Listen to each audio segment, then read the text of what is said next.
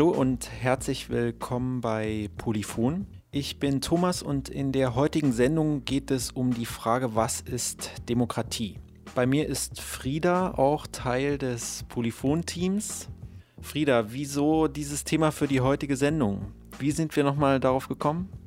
Hallo Thomas. Also 2016 war ja das Jahr, in dem eine Krise der Demokratie ausgerufen wurde. Der Aufschwung rechtsnationaler Parteien überall in Europa und zuletzt die Wahl von Donald Trump zum US-Präsidenten, das hat Zweifel aufkommen lassen an einer Tatsache, die viele Menschen in der Schweiz und auch in Deutschland eigentlich längst als selbstverständlich akzeptiert hatten, dass wir in einer Demokratie leben. Aber was ist eigentlich eine Demokratie? Ganz einfach nach dem Wortursprung die Herrschaft des Volkes. Aber wie genau herrscht das Volk und wer ist eigentlich das Volk? Über diese und andere Fragen haben wir von Polyphon uns Gedanken gemacht. Und Thomas, du warst ja am Kongress Reclaim Democracy in Basel. Worum ging es denn dabei? Genau, das war auch der Hintergrund von der Sendung, dass es Anfang Februar dieses Jahr einen großen Kongress gab, organisiert vom Denknetz, ja, wo es einerseits einige Podiumsdiskussionen gab und über 50 Ateliers, in denen man sich vertieft mit Demokratie auseinandergesetzt hat. Zum Beispiel, was das aus feministischer Perspektive heißt. Frauen dürfen ja in der Schweiz noch gar nicht so lange wählen. Doch ist mit der Wahlberechtigung und damit, dass Frauen auch in politische Ämter dürfen, alles erledigt? Dazu hat Katrin Mayer von der Uni Basel einen Workshop gemacht und nach dem Kongress habe ich mich mit ihr getroffen.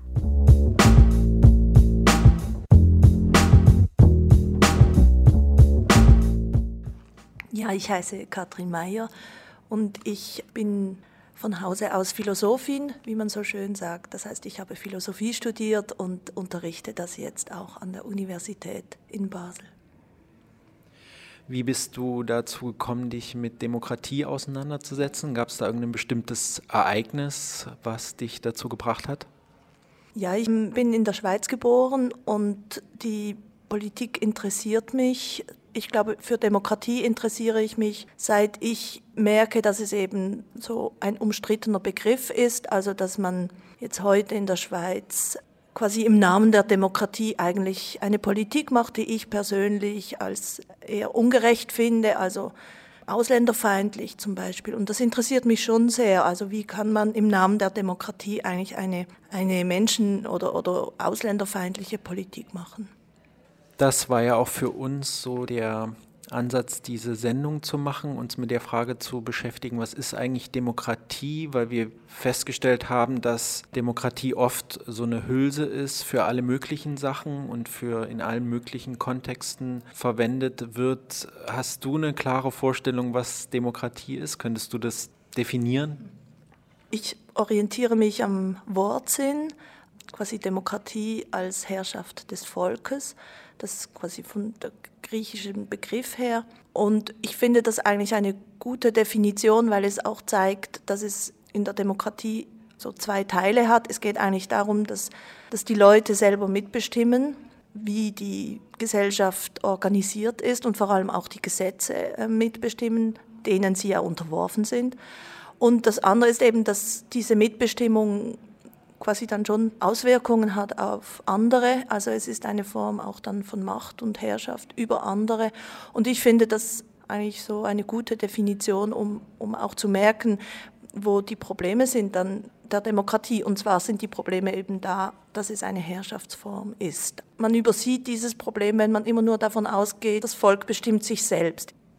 Du hast dich ja aus feministischer Perspektive mit Demokratie auseinandergesetzt und erstmal ist so die Definition die Herrschaft des Volkes, da denkt man ja nicht gleich an Männer und Frauen. Wie ist die feministische Perspektive auf Demokratie? Quasi in der Schweiz muss man das ja eigentlich nicht lange ausführen, warum das eben wichtig ist, die feministische Perspektive, weil in der Schweiz ja das Frauenstimmrecht sehr spät eingeführt wurde, erst 1971. Und das heißt, das ist so auf der formalen Ebene, also wenn wir über Demokratie sprechen, die mit dem Staat verbunden ist. Man kann ja auch Demokratie weiterfassen. Also wie organisieren wir unseren Alltag? Was passiert in der Familie, in der Schule? Da, da kann man ja auch von Demokratie und Demokratisierung sprechen. Aber sagen wir, wenn wir jetzt vom Staat sprechen, von der Demokratie als Staatsform, dann ist schon deutlich, dass eigentlich das Selbstverständnis seit 200 Jahren war eigentlich lange, dass das im Prinzip alles, was mit Staat und Politik und Öffentlichkeit zu tun hat, ist eine Männersache. Und natürlich haben mittlerweile jetzt die Frauen die gleichen politischen Rechte. Ich glaube, weltweit mittlerweile. Also auf politischer Ebene die, die Frauen, die auch ein Staatsbürgerrecht haben, natürlich immer. Also formal ist das jetzt geregelt, aber ich glaube, die Idee, dass Staat, Öffentlichkeit, Politik irgendetwas ist, wo da wird gekämpft, da muss man stark sein, da muss man Führer sein, da muss man Leader sein. Diese Idee, der, also der souveräne Staatsmann und alle diese Dinge, das ist, glaube ich, immer noch sehr wichtig und das hält erstens sehr viele Frauen immer noch davon ab in die Politik einzusteigen. Es hindert aber auch, dass Frauen gewählt werden und ich glaube, es, es macht dann auch eine ganz bestimmte Politik. Wenn man mit diesem Geist, äh, wenn man das so versteht, kommt auch eine ganz bestimmte Politik bei raus, die für Frauen nicht förderlich ist. Also man kann sich fragen, wie kommen die Frauen die Demokratie mitbestimmen und wie wirken sich demokratische Politiken für das Leben von Frauen aus? Wo würdest du die Schweiz heute sehen? Du hast gesagt, dass die Öffentlichkeit eigentlich sehr von, von Männern bestimmt ist und dass es sehr viele Ausschlussmechanismen gibt für Frauen. Wo steht die Schweiz heute? Ich glaube, so von den Zahlen her hat, wenn man jetzt davon ausgeht, wie viele Frauen sind im Parlament, da hat die Schweiz, glaube ich, sehr schnell aufgeholt äh, nach 1971. Aber wenn man die, die Politik anschaut, also wie wie das Leben für Frauen in der Schweiz ist. Da ist natürlich sehr viel, eigentlich viel schlechter als in anderen europäischen Staaten. Ähm, feministische Politik fragt ja auch nach den Geschlechterverhältnissen, der Geschlechterordnung. Es geht ja nicht nur um Frauen, sondern es geht äh, überhaupt darum, wie werden die Geschlechterverhältnisse organisiert. Und da ist ein Problem, ist eben der Mutterschutz ist in der Schweiz sehr spät eingeführt worden, ist sehr kurz. Ähm, Vaterschaftsurlaub gibt es überhaupt nicht. Migrantinnen, glaube ich, ähm, sind in der Schweiz viel weniger organisiert und politisch als jetzt in anderen Ländern, sind irgendwie, können sich nicht so stark auch politisch äußern wie in anderen Ländern. Es gibt weniger kritische Bewegungen. Das finde ich zum Beispiel ein Problem. Du hast darüber gesprochen, dass es ähm, auf der politischen Ebene Ausschlussmechanismen gibt. Wie kann ich mir, wie kann ich mir das vorstellen? Wie, was sind die Gründe und Mechanismen, die dazu führen, dass weniger Frauen sich zur Wahl stellen oder in politische Ämter gehen? Wie läuft das ab?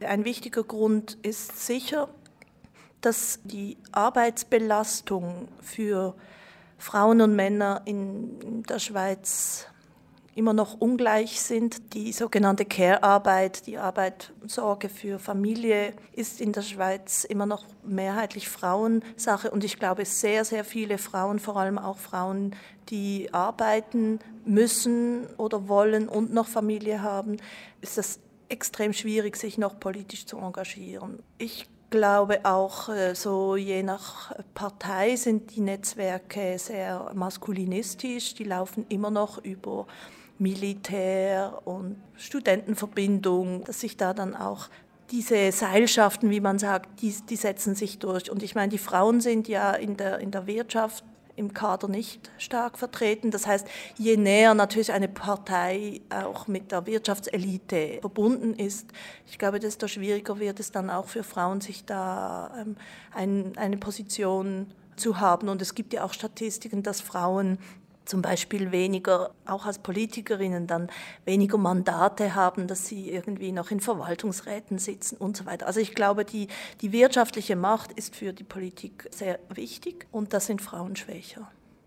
Ich wohne ja erst seit fünf Jahren in der Schweiz und fand das System der direkten Demokratie eigentlich recht interessant. Also das ist ja auch ein System, was von emanzipativen Bewegungen auch immer wieder gefordert wird, dass man das Volk ich sage jetzt mal das Volk oder die Bevölkerung direkter an politischen Entscheidungen beteiligen soll. Und in der Schweiz wird das ja mehr gemacht als jetzt in Deutschland beispielsweise. Gleichzeitig sind das, ist es aber auch damit verbunden, dass es Entscheidungen gibt, die zu Ungunsten von den Frauen, also ich meine, dass die, das Frauenrecht erst so spät eingeführt wurde, war auch mit der direkten Demokratie äh, mehr oder weniger zu verdanken, dass Männer darüber abstimmen konnten, ob sie das wollen oder nicht. Ja, und es gibt jetzt den Vorstoß über größeren, längeren Vaterschaftsurlaub und ich könnte mir auch sehr gut vorstellen, dass der abgelehnt wird. Was, was ist deine Perspektive auf, auf die direkte Demokratie aus, aus, also deine feministische Perspektive auf die direkte Demokratie? Also ich persönlich bin eine starke Verfechterin der direkten Demokratie, weil ich glaube, das ist wirklich eine Form die Grundidee der Demokratie zu radikalisieren, weniger auf Repräsentation, repräsentative Demokratie zu setzen, sondern wirklich auch durch konkrete Beteiligung derjenigen, die von den Entscheidungen betroffen sind. Also vielleicht nochmal sehr zugespitzt gefragt, führt eine stärkere, eine gestärkte direkte Demokratie zu einer weniger sexistischen Gesellschaft? Ja, ich glaube schon. Aber ich würde dann das, was man unter direkter Demokratie versteht, eben weiterfassen als nur im Sinne einer rein formalen Möglichkeit, irgendwie über eine Initiative oder ein Referendum abzustimmen. Aber ich glaube, wenn, wenn man davon ausgeht, dass die Menschen in der direkten Demokratie eben auch ihre, ihre Lebensformen im, im Alltag ähm, viel stärker mitbestimmen können, glaube ich schon, dass wir weniger sexistisch sind. Du hast dich ja mit feministischen Demokratie-Utopien auseinandergesetzt, also der Frage, wie kommt man eigentlich zu einer anderen äh, Gesellschaft, die weniger ähm, ausschließend ist für ähm, Frauen und die von, in der es eine Politik gibt, von der Frauen weniger betroffen sind. Wie sieht die aus?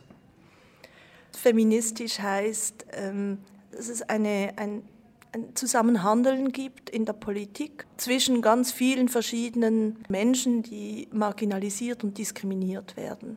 Ich glaube, das muss die, das muss die Utopie sein, dass, dass man eigentlich merkt, wie alle Dinge zusammenhängen. Also die Stärkung der Menschen, die davon betroffen sind, dass die befähigt werden, sich da stärker zu engagieren und ihre eigenen Erfahrungen dann auch in der Öffentlichkeit den anderen mitzuteilen.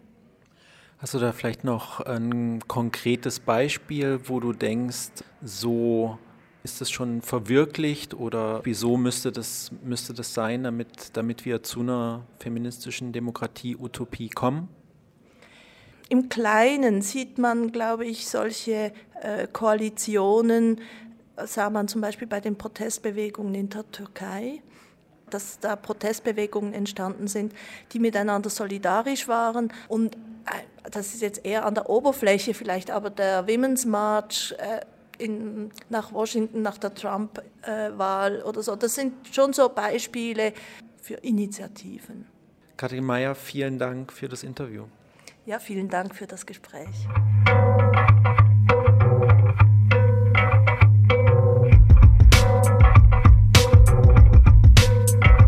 Europe is lost. America lost. London lost. Still, we are clamoring victory. All that is meaningless rules. We have learnt nothing from history. The people are dead in their lifetimes, dazed in the shine of the streets. But look how the traffic's still moving. Systems too slick to stop working. Business is good, and there's bands every night in the pubs, and there's two for one drinks in the clubs, and we scrubbed up well. Washed off the work and the stress, and now all we want some excess. Better yet, a night to remember that we'll soon forget. All of the blood that was bled for these cities to grow. All of the bodies that fell, the roots that were dug from the earth so these games could be played. I see it tonight and the stains on my hands. The buildings are screaming. I can't ask for help though, nobody knows me. Hostile, worried, lonely. We move in our packs, and these are the rights we were born to. Working and working so we can be all that we want, and dancing the drudgery of. But even the drugs have got boring. Well, sex is still good when you get it. To sleep, to dream, to keep the dream in reach, to eat your dream. Don't weep, don't scream, just keep it in, keep sleeping in. What am I gonna do to wake up? I feel the cost of it, pushing my body like I push my hands into pockets and softly I walk and I see it. This is all we deserve. The wrongs of our past have resurfaced despite all we did to vanquish the traces. My very language is tainted with all that we stole to replace it with this. I am quiet, feeling the onset of riot. Riots are tiny, those systems are huge. Traffic keeps moving, proving there's nothing to do. Cause it's big business, baby, and its smile is hideous. Top down violence and structural viciousness. Your kids are dope stopping. Medical said it is, but don't worry about that, man. Worry about terrorists. The water levels rising, the water levels rising. The animals, the elephants, the polar bears are dying. Stop crying, start buying. But what about the oil spill? Shh. No one likes a party pooping spoil sport. Massacres, massacres, massacres, new shoes. Ghettoized children murdered in broad daylight by those employed to protect them. Live porn streamed to your preteen's bedroom. Glass ceiling, no headroom. Half a generation live beneath the red breadline. Oh, but it's happy hour on the street. Friday night at last, lads, my treat. All went fine till that kid got glassed in the last bar. Place went nuts. You can ask God who it was madness. Roll ran red, pure them immigrants. I can't stand them. Mostly I mind my own business. They're only coming over here to get rich. It's a sickness. England, England, patriotism. And you wonder why kids want to die for religion. It goes work all your life for a pittance. Maybe you'll make it to manager. Pray for a raise, cross the bay's days off on your beach, babe calendar. The anarchists are desperate for something to smash. Scandalous pictures of fashionable rappers in glamorous magazines. Who's dating who? Political cash in an envelope. Caught sniffing lines off of prostitutes, prosthetic tits. Now it's back to the House of Lords with slap wrists. They abduct kids who fuck their heads of dead pigs. But him in the hoodie with a couple of spliffs, jail him, he's the criminal. Jail him, he's the criminal. It's the bored of it all generation, the product of product placement and manipulation. Shoot 'em up brutal, duty of care. Come on, new shoes, beautiful hair. Bullshit, saccharine ballads and selfies and selfies and selfies. And here's me outside the palace of me. Construct yourself in psychosis. Meanwhile, the people were dead in their droves, and no, nobody noticed. Well, some of them noticed. You could tell by the emoji they posted. Sleep like a gloved hand covers our eyes. The lights are so nice and bright and let's dream. But some of us are stuck like stones in a slipstream. What am I gonna do to wake up? We are lost, we are lost, we are lost, and still nothing will stop, nothing pauses. We have ambitions and friendships and courtships to think of, divorces to drink of, the thought of the money, the money, the oil. The planet is shaken and spoiled, and life is a plaything, a garment to soil. Toil, the toil. I can't see an ending at all, only the end. How is this something to cherish when the tribesmen are dead in their deserts? To make room for alien structures, develop, develop, and kill what you find if it threatens you. No trace of love in the hunt for the bigger buck. Here in the land where nobody gives a fuck. Hallo zurück bei Polyphon. Schön hörst du zu. Ich bin Frieda und heute geht es bei uns um die Frage, was ist Demokratie? Im ersten Teil habt ihr Thomas gehört, der mit Katrin Mayer darüber gesprochen hat, wie eine feministische Demokratie-Utopie aussehen könnte. Jetzt hört ihr ein Interview von mir mit Alex Demirovic, in dem es unter anderem auch darum geht, wie sich unser Verständnis von Demokratie im Laufe der Zeit gewandelt hat und ob eine direkte Demokratie eigentlich demokratischer ist als eine repräsentative. Viel Spaß. Ja, also mein Name ist Alex Demirovic. Ich habe ähm, lange in Frankfurt an der dortigen Universität gearbeitet, auch noch länger am Institut für Sozialforschung in Frankfurt, also das Institut, das ja von Max Horkheimer und Theodor Boy Adorno lange Jahre geleitet, gegründet und geleitet wurde. An verschiedenen Hochschulen habe ich dann weiter gelehrt und in jüngerer Zeit bin ich ein Senior Fellow auch in der Rosa-Luxemburg-Stiftung, wo ich auch Vertrauensdozent bin. Ja, das ist so im Großen und Ganzen meine Aktivität beruflicher Art. In der heutigen Sendung soll es ja um Demokratie im weitesten Sinne gehen und vor allem darum, was ist Demokratie bzw. was verstehen wir heute unter Demokratie? Hat sich das geändert in den letzten Jahren, Jahrzehnten? Wie würden Sie das definieren? Demokratie kennt ja viele sehr verschiedene Definitionen. Das schicke ich vorweg, weil das wichtig ist zu verstehen, dass es keine wirklich neutrale, allgemeine Definition oder Auffassung von Demokratie gibt. Aber ich will es dennoch so versuchen, Demokratie nämlich so aufzufassen, dass ich sage, zur Demokratie gehört nicht, wie in unserem Verfassungsverständnis das üblich ist, die Gewaltenteilung, die Mehrheitsregel oder der Parlamentarismus und die repräsentative Demokratie. Das sind ja übliche Vorstellungen davon, was Demokratie ist. Dazu gehört dann auch noch der Rechtsstaat oder die Menschenrechte. Demokratie will ich ganz einfach so auffassen, diejenigen, die einem Gesetz, einer allgemeinen Regelung unterworfen sind, sind dann auch die Autoren, also diejenigen, die dieses Gesetz selbst bestimmen. In welcher Form dies geschieht, mit welchen Institutionen das verbunden ist, das ist eine Frage, die selbst dann in demokratischen Entscheidungen überhaupt erst getroffen wird. Dann könnte man sich natürlich die Frage stellen, inwiefern ist es demokratisch, wenn in den meisten Staaten zum Beispiel gewisse Menschen ja gar kein Stimmrecht haben, dann aber trotzdem ja. über ihr Schicksal abgestimmt wird. Historisch ist das ja immer umstritten gewesen, schon in der Antike.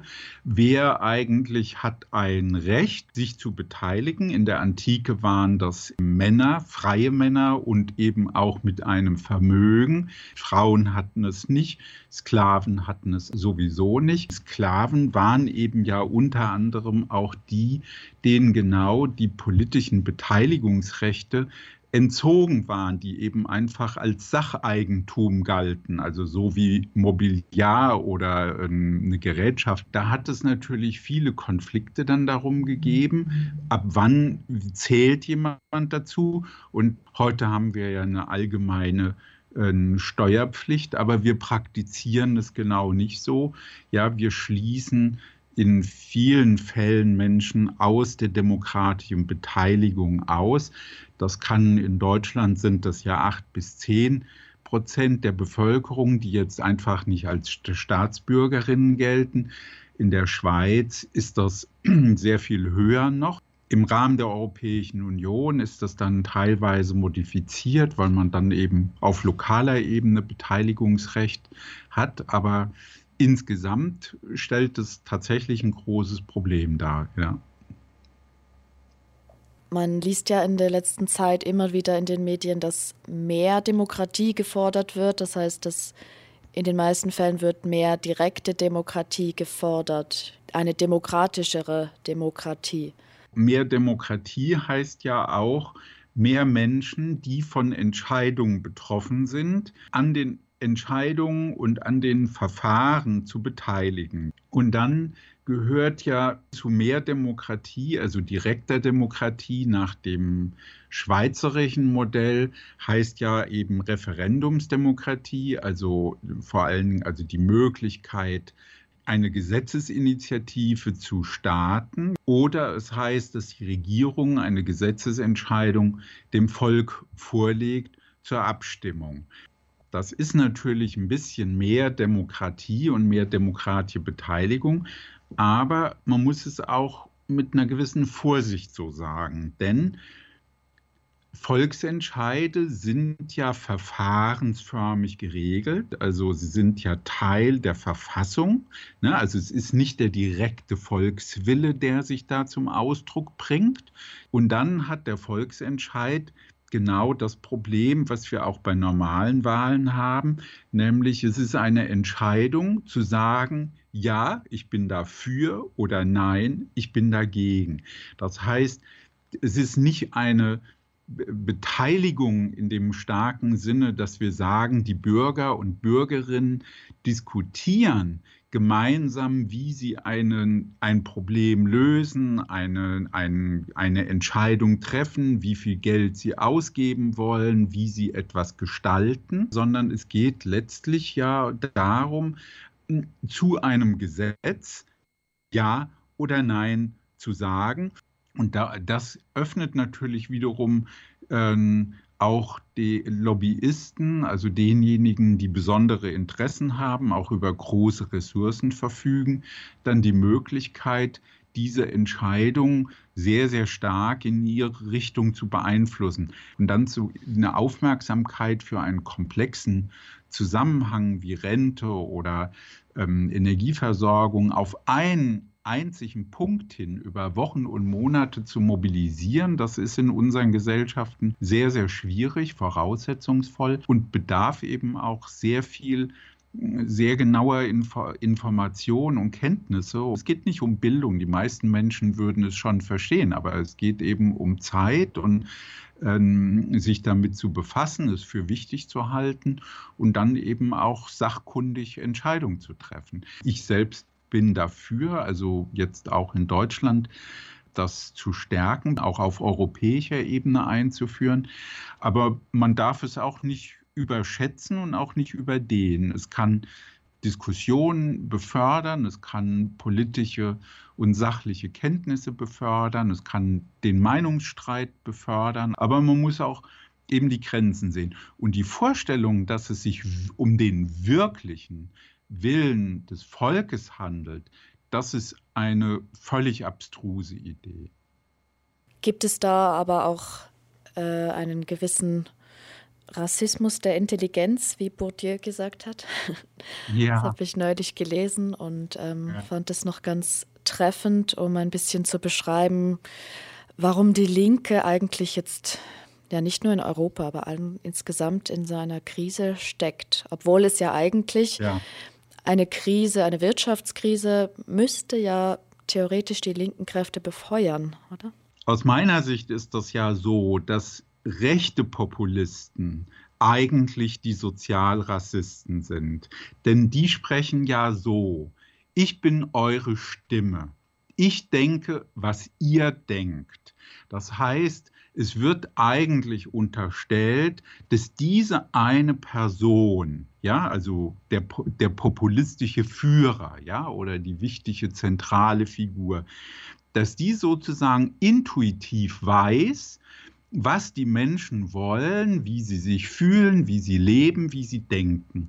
Und jetzt muss man sich vorstellen, wie Donald Trump in seinem drei Stockwerke umfassenden ein Apartment eingerichtet im Stil von Ludwig XIV. in New York weiß, wie es Arbeitslosen US-Amerikanern aus der Automobil- oder Stahlindustrie geht, die ihre Arbeit verloren haben und dann irgendwann nach einem Jahr, in den USA ist es so geregelt, nach einem Jahr aus der Arbeitslosenstatistik und der Förderung rausfallen dieser Mann nimmt praktisch im Anspruch, das zu wissen. Das kann er nicht wissen. Und er sieht auch gar nicht vor, das, was für Demokratie charakteristisch ist, nämlich eine Meinungsbildung, eine Willensbildung, sondern er sagt ja im Prinzip von vornherein, ich bin eure Stimme, ich weiß, was ihr wollt. Aber er hat ja Macht und mit dieser Machtposition kann er sozusagen definieren, was die anderen meinen für Probleme zu haben. Wenn die dann sagen, nein, aber du sagst gar nicht genau das, was mich beschäftigt, dann ist es chancenlos, weil sie gar kein Medium haben, in dem sie irgendetwas in diesem Sinne sagen können. Und dann ist das jetzt natürlich eine wirklich klar, eine bedeutende Frage für die Linken, ja, für die Linke.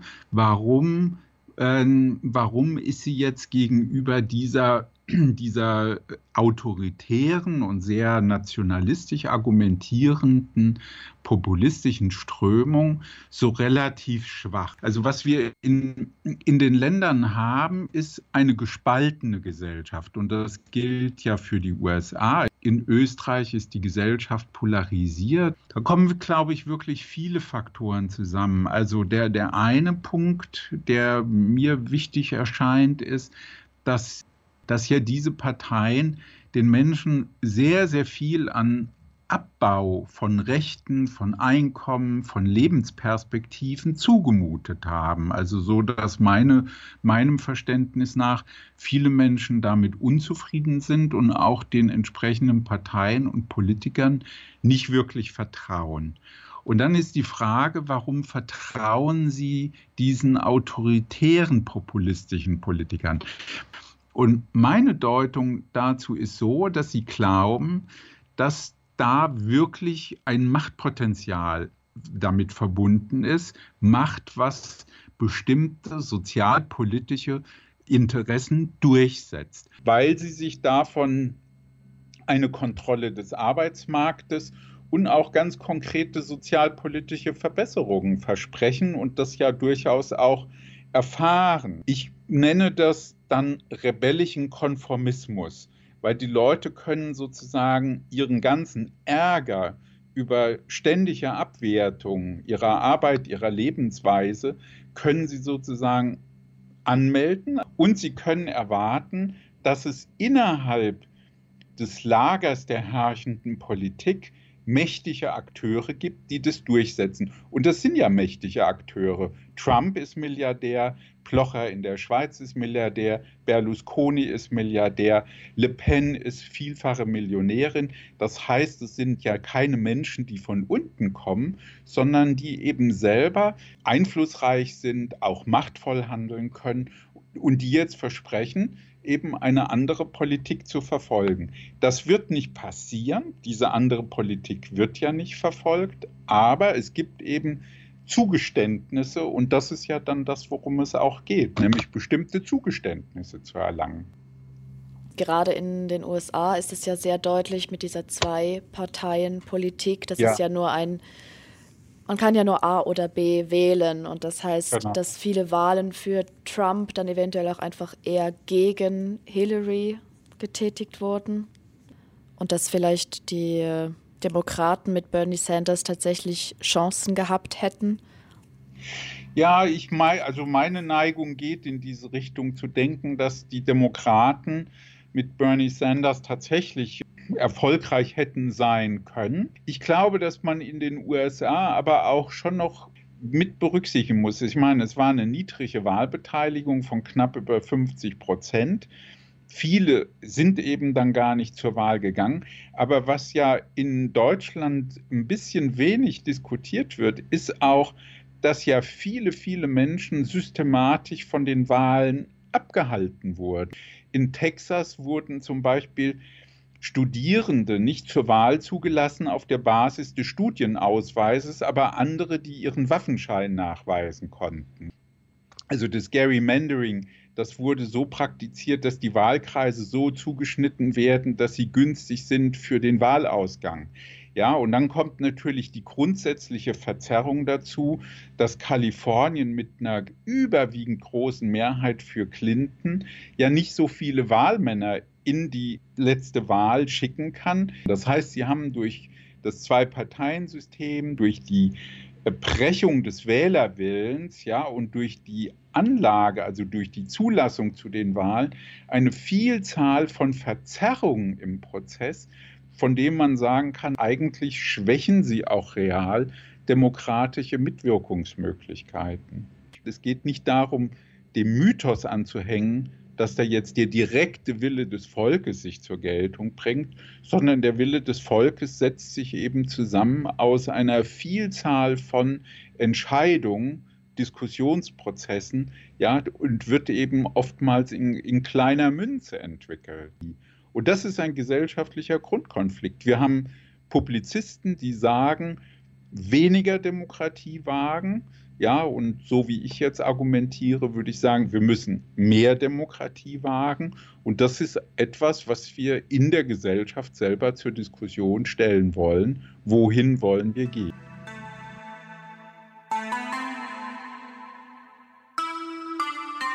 Mehr Demokratie wagen und wohin wollen wir gehen? Das war Alex Demirovic im Gespräch mit Frieda. Girl is a real crowd, please. Small world, all her friends know of me. Young bull living like an old keys. Quick release the cash, watch it fall slowly.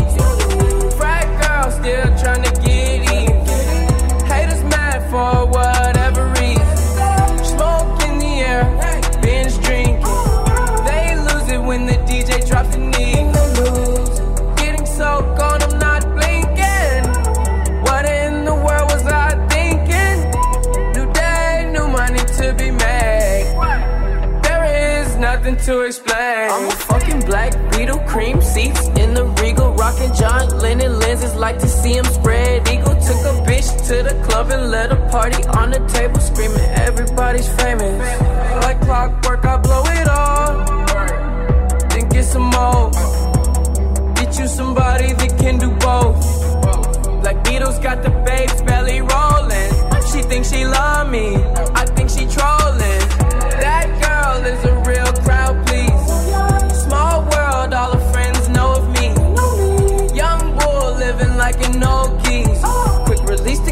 watch it fall slowly.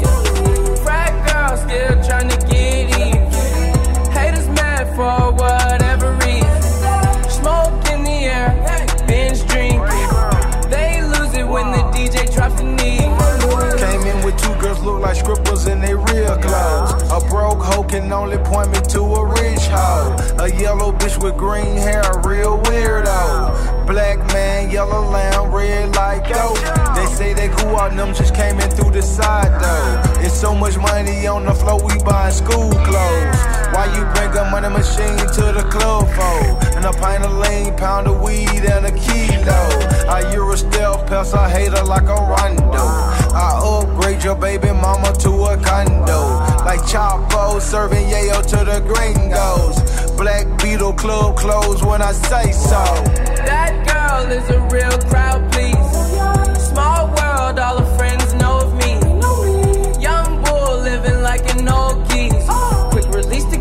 watch it fall slowly.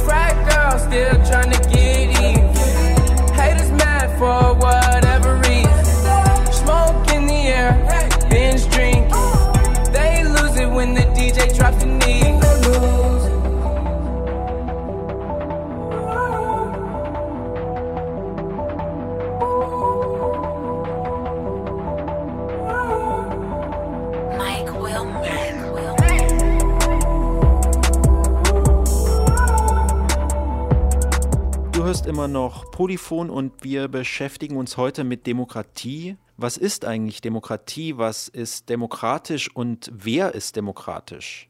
Diese Fragen sind nicht immer ganz einfach zu beantworten, denn Geschichte wird bekanntlich von den Siegern geschrieben und Gesetze werden von den Mächtigen erlassen. Ich habe mit der Soziologin Gorminda Bambra über Demokratie, Geschichte und die haitianische Revolution gesprochen. Uh, my name is Gurminda Bambra, and I'm a professor of sociology at the University of Warwick in the UK. Ich heiße Gominda Bamra, ich bin Professorin an der Universität von Warwick in Großbritannien. Außerdem bin ich Gastprofessorin für Soziologie und Geschichte am Center for Concurrences in Colonial and Postcolonial Studies an der Linnaeus Universität in Schweden. University in Sweden. In this program we pose the question what democracy is. In dieser Sendung fragen wir uns, was Demokratie ist. Mich würde interessieren, wann du angefangen hast, dich mit Demokratie auseinanderzusetzen. I'd heard something about the Haitian Revolution, and I knew that it occurred at the same time as Ich the habe French etwas von der haitianischen Revolution gehört. Ich wusste, dass sie etwa zur selben Zeit passiert ist wie die französische und die amerikanische Revolution. Und ich habe mich gefragt, warum sie fehlt, wenn wir über diese Prozesse nachdenken. Je mehr ich über die Geschichte der Demokratie gelesen habe, desto komischer kam mir das vor. It just seemed very odd that there was this one other revolution that was missing. Die haitianische Revolution. Gominda Bambra spricht hier über ein Ereignis, das in der westlichen Geschichtsschreibung, ja man muss sagen, totgeschwiegen wird. Sie ereignete sich im Jahr 1791, als Sklavinnen und Sklaven erfolgreich gegen die französische Besatzung kämpften. Als erstes Land wurde Haiti ein unabhängiger Staat in Lateinamerika. Es wurde unter dem Namen Santo Domingo von Spanien und Frankreich kolonisiert und Gominda Bambra erzählt mir, wie profitabel die Kolonie war, vor allem mit Zucker und Kaffee. Hier arbeiteten Sklavinnen und Sklaven unter sehr brutalen Bedingungen. Sie kamen von der Insel, zum größten Teil aber aus Afrika. Inspiriert von der Französischen Revolution begann in den 1790er Jahren Revolten gegen die Sklaverei Frankreich schickte Soldaten, doch diese wurden immer wieder besiegt. 1804 verließ Frankreich endgültig Haiti. Dann begann Frankreich einen Wirtschaftskrieg, vor allem mit Handelsblockaden. I first came to it with there was an article by Susan Buck Morse called Hegel in Haiti. Es gab da diesen Artikel von Susan Buck Morse, Hegel und Haiti. Und in dem Artikel fragt sie sich, warum Hegel der die Nachrichten aus der Welt sehr genau verfolgt hat. Also er muss von der haitianischen Revolution gewusst haben, denn darüber wurde in den Zeitungen berichtet. Er hat die Zeitung bekommen und hat die dann vielleicht beim Frühstück gelesen und er hat äh, damit sicher von der haitianischen Revolution erfahren. Aber Buck Morse findet eben Verbindungen zwischen den Ereignissen in Haiti und Hegels Ideen zum Herr-Knecht-Verhältnis. Das ist vielleicht ein etwas philosophischer Blick, aber es zeigt sich darin, dass die Leute hier in Europa von der haitianischen Revolution wussten und trotzdem hat sie gefehlt.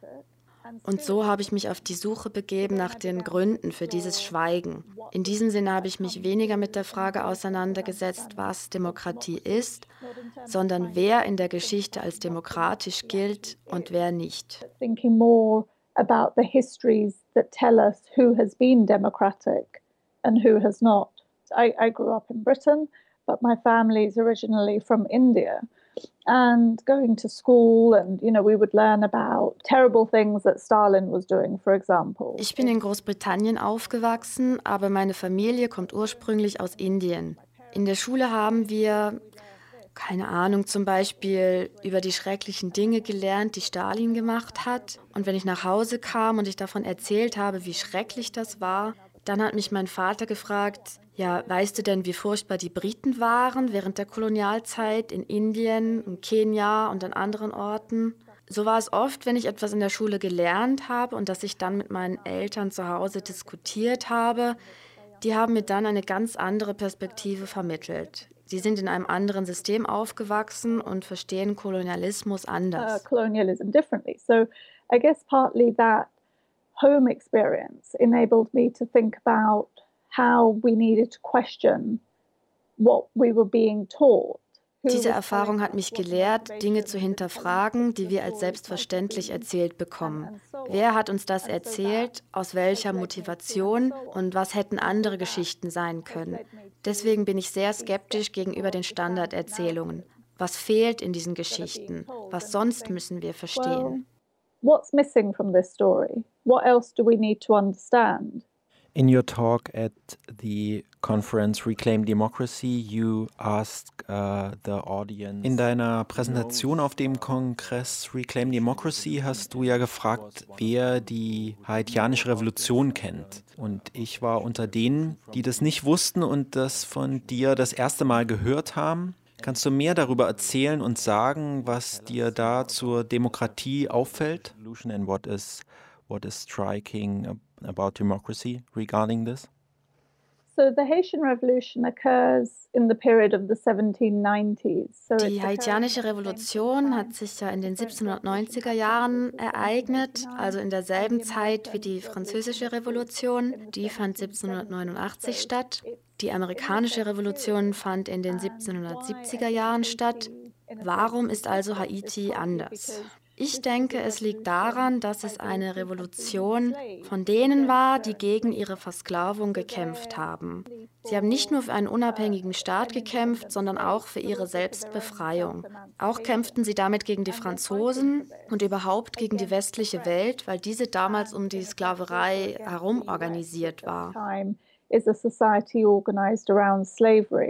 So whereas both the US and France are colonial states and they maintain colonial forms of political organization, I found it really odd that we considered them democracies. Ich finde es fragwürdig, dass wir Frankreich und England damals als Demokratien verstehen, wenn sie auf Sklaverei basiert haben, was eigentlich das Gegenteil davon sein sollte, was wir als Demokratie verstehen. Die haitianische Revolution wurde von denen durchgeführt, die versklavt waren und die gegen ihre Versklavung gekämpft haben. Sie haben sich selbst befreit in dieser Revolution. Ich würde behaupten, dass eigentlich sie die erste moderne Republik überhaupt gegründet haben. Denn es war ein Staat, in dem die Hautfarbe keine Rolle mehr spielt in Bezug auf politische Partizipation. in the modern world because it establishes a state in which color is no bar to political participation. Und warum ging die haitianische Revolution vergessen? So I think there are two answers to this question. One is that as Michel Rolf Trujillo and others have argued, is that the Haitian Revolution was so radical Ich denke, da gibt es zwei Antworten. Die eine ist, ähm, so haben Michel Robbe-Trouillot und andere argumentiert, dass die haitianische Revolution so radikal war, dass sie unvorstellbar war. Das ist die Zeit des wissenschaftlichen Rassismus, in der man sich Europäerinnen und Europäer als überlegen vorgestellt hat, als welche, die die Welt beherrschen sollen. Und gleichzeitig gibt es die Vorstellung, dass schwarze Menschen und People of Color minderwertig seien und dass sie nicht für sich selbst einstehen können. Und als dann die haitianische Revolution passierte, eines der radikalsten Ereignisse von Selbstbehauptung gegen weiße Dominanz und Vorherrschaft, da bekommt man eine Idee davon, wie das die gängige Vorstellungswelt erschüttert hat, in der das europäische Wissen und die europäische Bevölkerung überlegen sein sollte.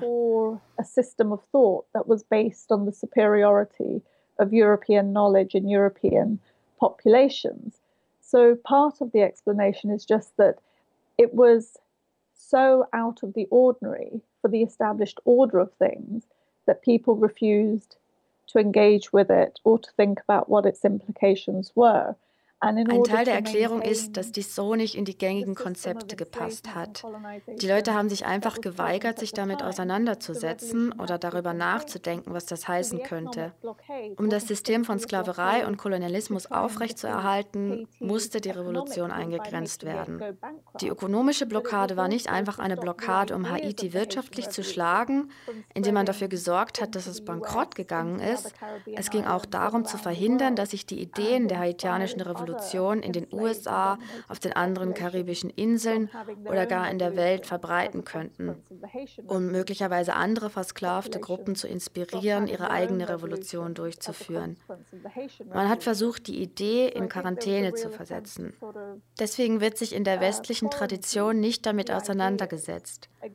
Üblicherweise wird die haitianische Revolution nicht gelehrt. Sie wird nicht als ein Ereignis repräsentiert, das die moderne Welt mitkreiert hat. It isn't presented as one of the events that bring the modern world into being. Lass mich noch etwas zum Schweigen über die haitianische Revolution sagen.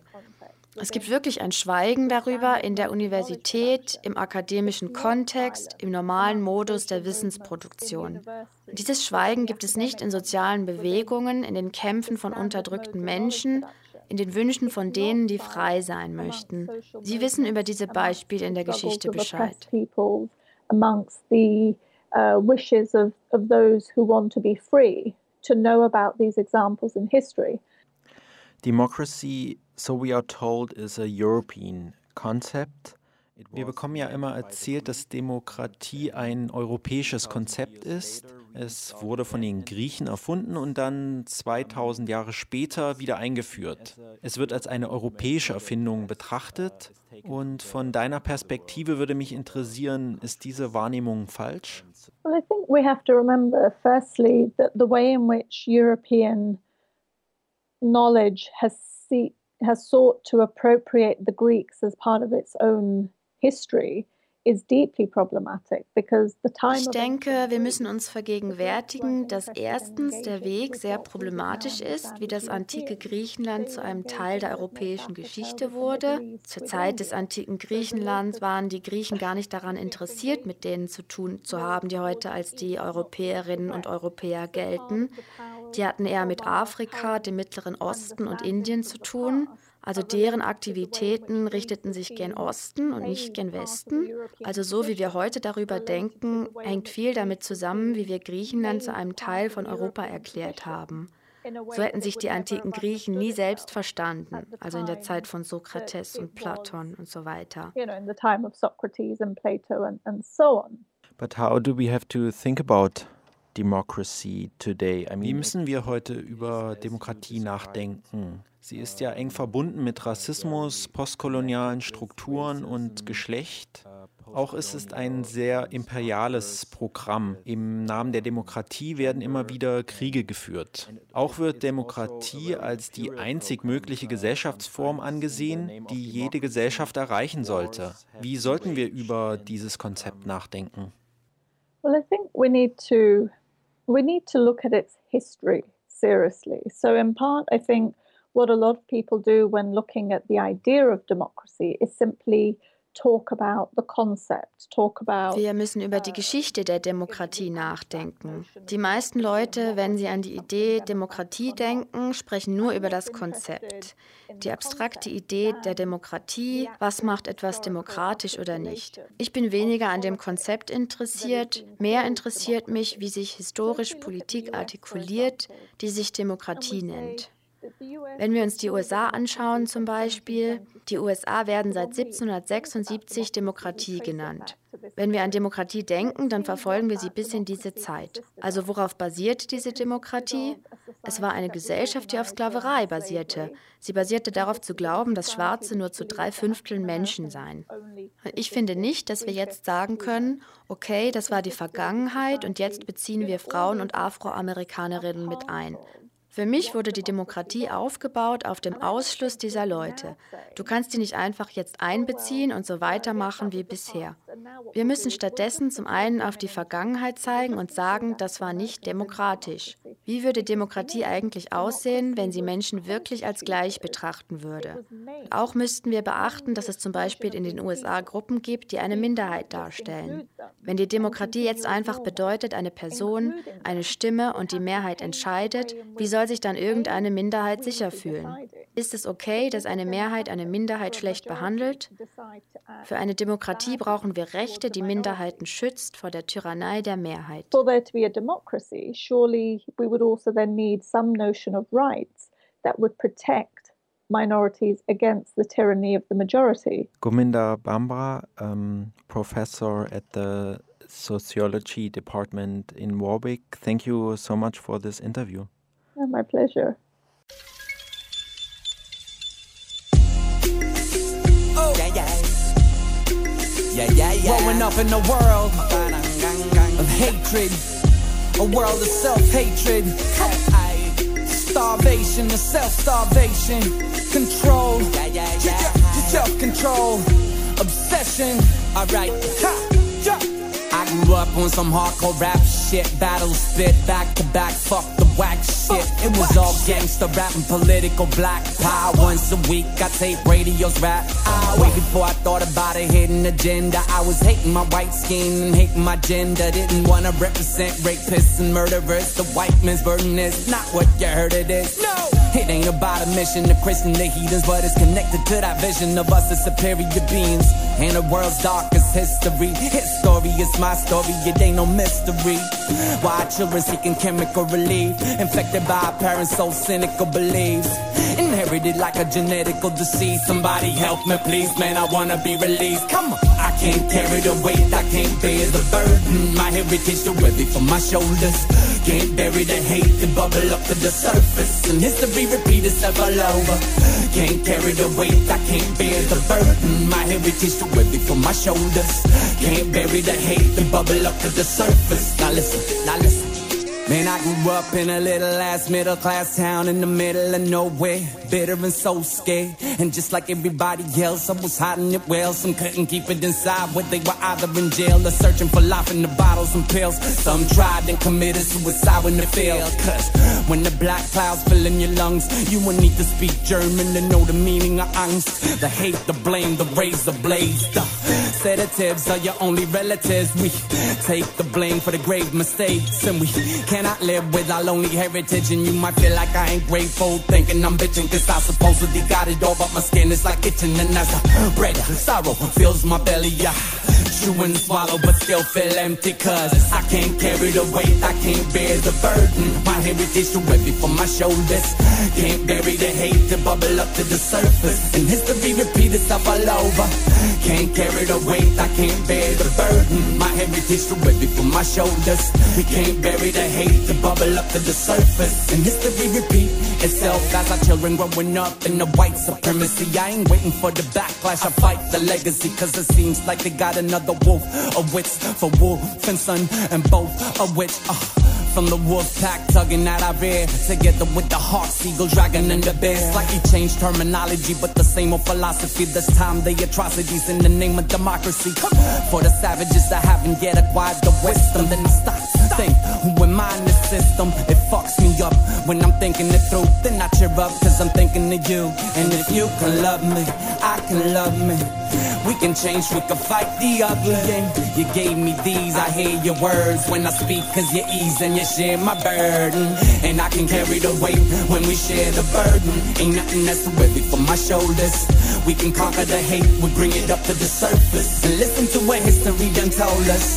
I can carry the weight when we share the burden. Ain't nothing that's too heavy for my shoulders. We can conquer the hate, we bring it up to the surface. And listen to what history done told us.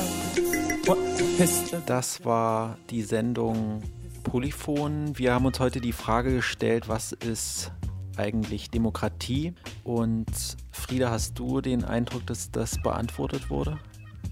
Puh, also wir haben natürlich einige Antworten jetzt bekommen von all den klugen Leuten, mit denen wir gesprochen haben.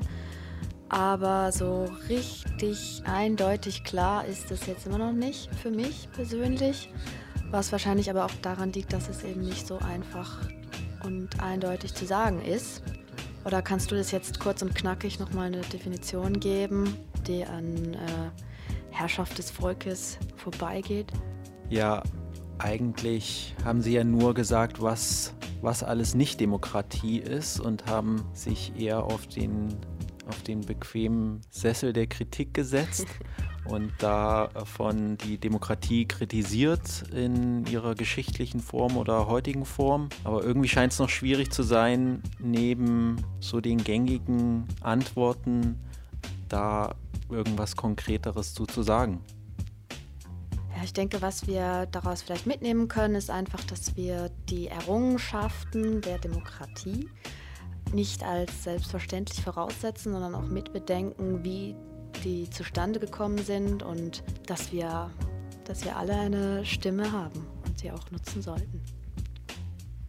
Ja, das ist doch ein wunderbares Schlusswort. Damit verabschieden wir uns äh, vom Polyphon Kollektiv. Hier auch nochmal die Einladung an euch, uns zu schreiben an info at polyphon-rabe.ch. Uns würde interessieren, wie ihr die Sendung findet, was ihr gut findet, was ihr auch kritisieren würdet, ob ihr irgendwelche Tipps habt. Wir hören bisher noch zu wenig von unseren Zuhörerinnen und Zuhörern. Und wenn ihr Sendung nachhören wollt, könnt ihr das auf polyphon-rabe.ch. Dort sind alle Sendungen wie auch diese hochgeladen und ihr könnt sie runterladen, dort anhören und alle anderen Sendungen nachhören.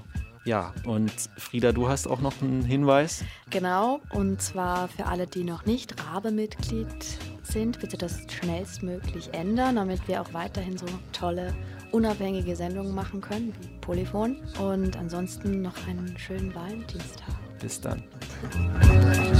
Christmas.